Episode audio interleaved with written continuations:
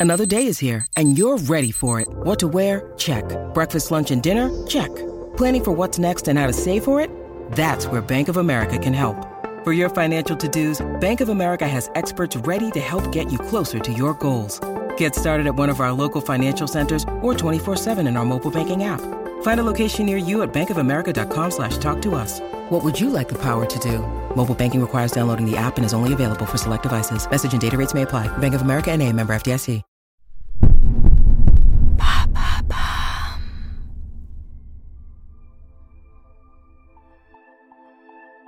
Camille Claudel a reçu peu de reconnaissance de son vivant. Immense talent de la sculpture, elle a vécu dans l'ombre de son amant, Auguste Rodin. La passion dévorante des deux artistes marquera Camille à vie. Pour elle, aimer, c'est devenir folle. Sa relation avec Rodin signe la fin de sa carrière et de sa liberté. L'obsession d'une vie.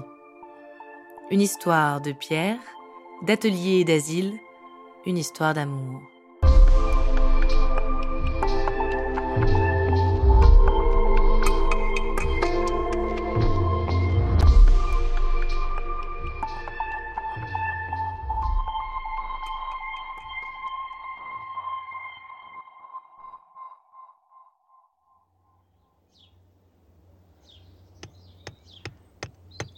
1882, Paris.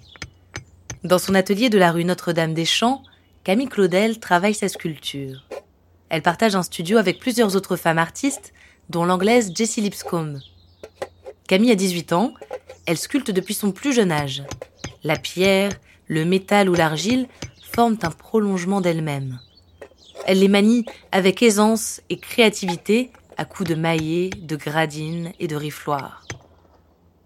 Son installation à Paris est récente. Le sculpteur reconnu, Alfred Boucher, est un ami de la famille. Quand il a observé le talent de Camille, il a convaincu le clan de quitter Nogent-sur-Seine pour Paris, afin que la jeune femme puisse étudier à ses côtés. Mais Alfred doit déménager en Italie.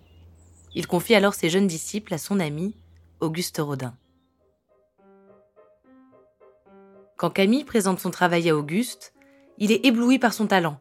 Jamais il n'a rencontré une femme aussi créative et férocement volontaire. Il tombe aussitôt amoureux d'elle.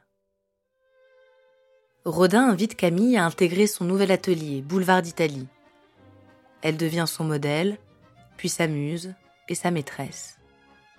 Camille est une aide précieuse dans la constitution d'œuvres monumentales de Rodin. Elle s'occupe des pièces les plus délicates. Il déclare Mademoiselle Claudel est devenue mon praticien le plus extraordinaire. Je la consulte en toutes choses. La proximité et l'influence mutuelle des deux artistes sont telles qu'il est parfois complexe de différencier leurs travaux respectifs. L'intensité de l'amour entre deux est bouillonnante, dévastatrice. Les lettres d'Auguste à Camille en témoignent.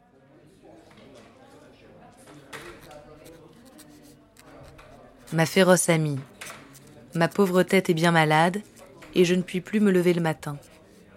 Ce soir, j'ai parcouru des heures sans te trouver à nos endroits. Que la mort me serait douce, et comme mon agonie est longue. Pourquoi ne m'as-tu pas attendu à l'atelier? Où vas-tu? Si je pouvais aller n'importe où, un pays où j'oublierais, mais il n'y en a pas. Il y a des moments où franchement je crois que je t'oublierai. Mais en un seul instant, je sens ta terrible puissance. Et pitié méchante, je n'en puis plus, je ne puis plus passer un jour sans te voir. Sinon, l'atroce folie.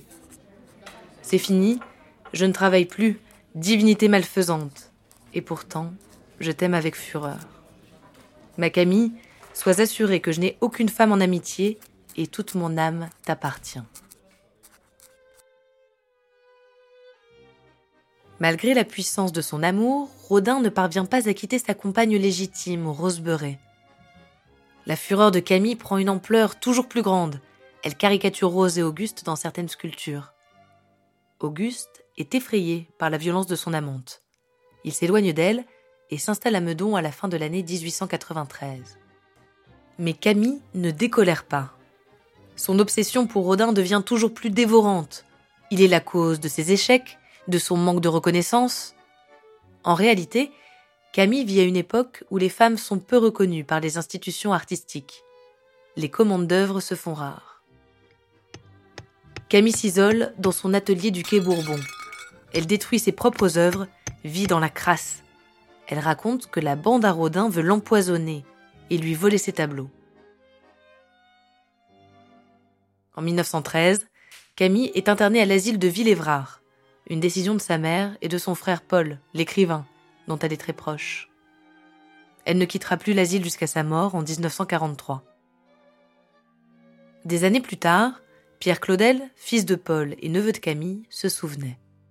C'est dans une maison de santé qu'elle a passé les 35 dernières années de sa vie, les mains sur les genoux, encore très alerte d'esprit. J'ai été lui rendre visite plusieurs fois avec mon père, très curieuse, s'informant de la famille, mais euh, obsédée par cette, euh, euh, ce souvenir, le souvenir de cette grande passion pour Rodin et surtout de euh, la trahison d'un homme euh, qui finalement avait eu raison de sa raison. C'est vraiment l'expression qu'il faut employer. Auguste Rodin est mort en 1917, quatre ans seulement après l'internement de Camille. Pourtant, il restera toujours aussi central dans l'esprit de Camille jusqu'à la fin. Une folie certainement, mais aussi la preuve de l'irrévocabilité de leur amour.